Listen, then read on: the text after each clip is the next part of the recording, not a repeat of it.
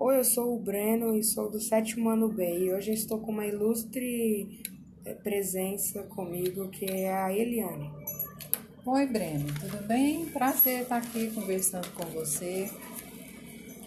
Falando nisso, você conhece o livro de Valcir Carrasco, Os Miseráveis?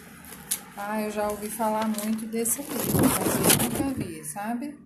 Mas é, eu sei que é um livro do Vitor Hugo, né? E que é muito bem falado. Falam muito bem desse livro, diz que é muito bom. É, falando sobre esse livro, você acha que os ex-presidiários devem ser reinseridos na sociedade?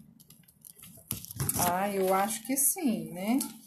Porque isso faz parte do processo de recuperação social do indivíduo, né? Mas é claro que nem todos têm condições de, de serem reinseridos no convívio social, por serem perigosos, por não demonstrar interesse na sua recuperação. Mas o indivíduo que um dia foi preso, tendo cumprido a sua pena e tendo demonstrado estar recuperado, precisa ter outra chance na sociedade, senão a gente pode dizer que está sendo um eterno condenado, né? Apesar de estar tá em liberdade, seria mesmo uma condenação eterna, eu penso assim. Diante disso tudo que você falou sobre eles estarem eternamente presos à prisão, presos ao seu último estilo de vida, se você tivesse uma empresa famosa, você ofereceria emprego para os ex-detentos?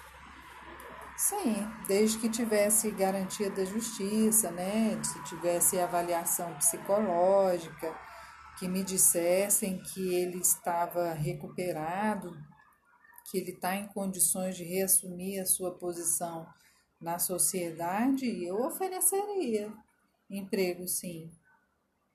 Você pensa igual o bispo da história, Os Miseráveis, que Jean Valjean nunca, nunca era recebido em nenhuma das pousadas da época de 1800, 1850. Mas o bispo aceitou ele em sua casa, mesmo sabendo que ele poderia ser perigoso. Muitos ex-presidiários no Brasil não são facilmente aceitos na sociedade por preconceito, achando que eles não podem não podem mudar.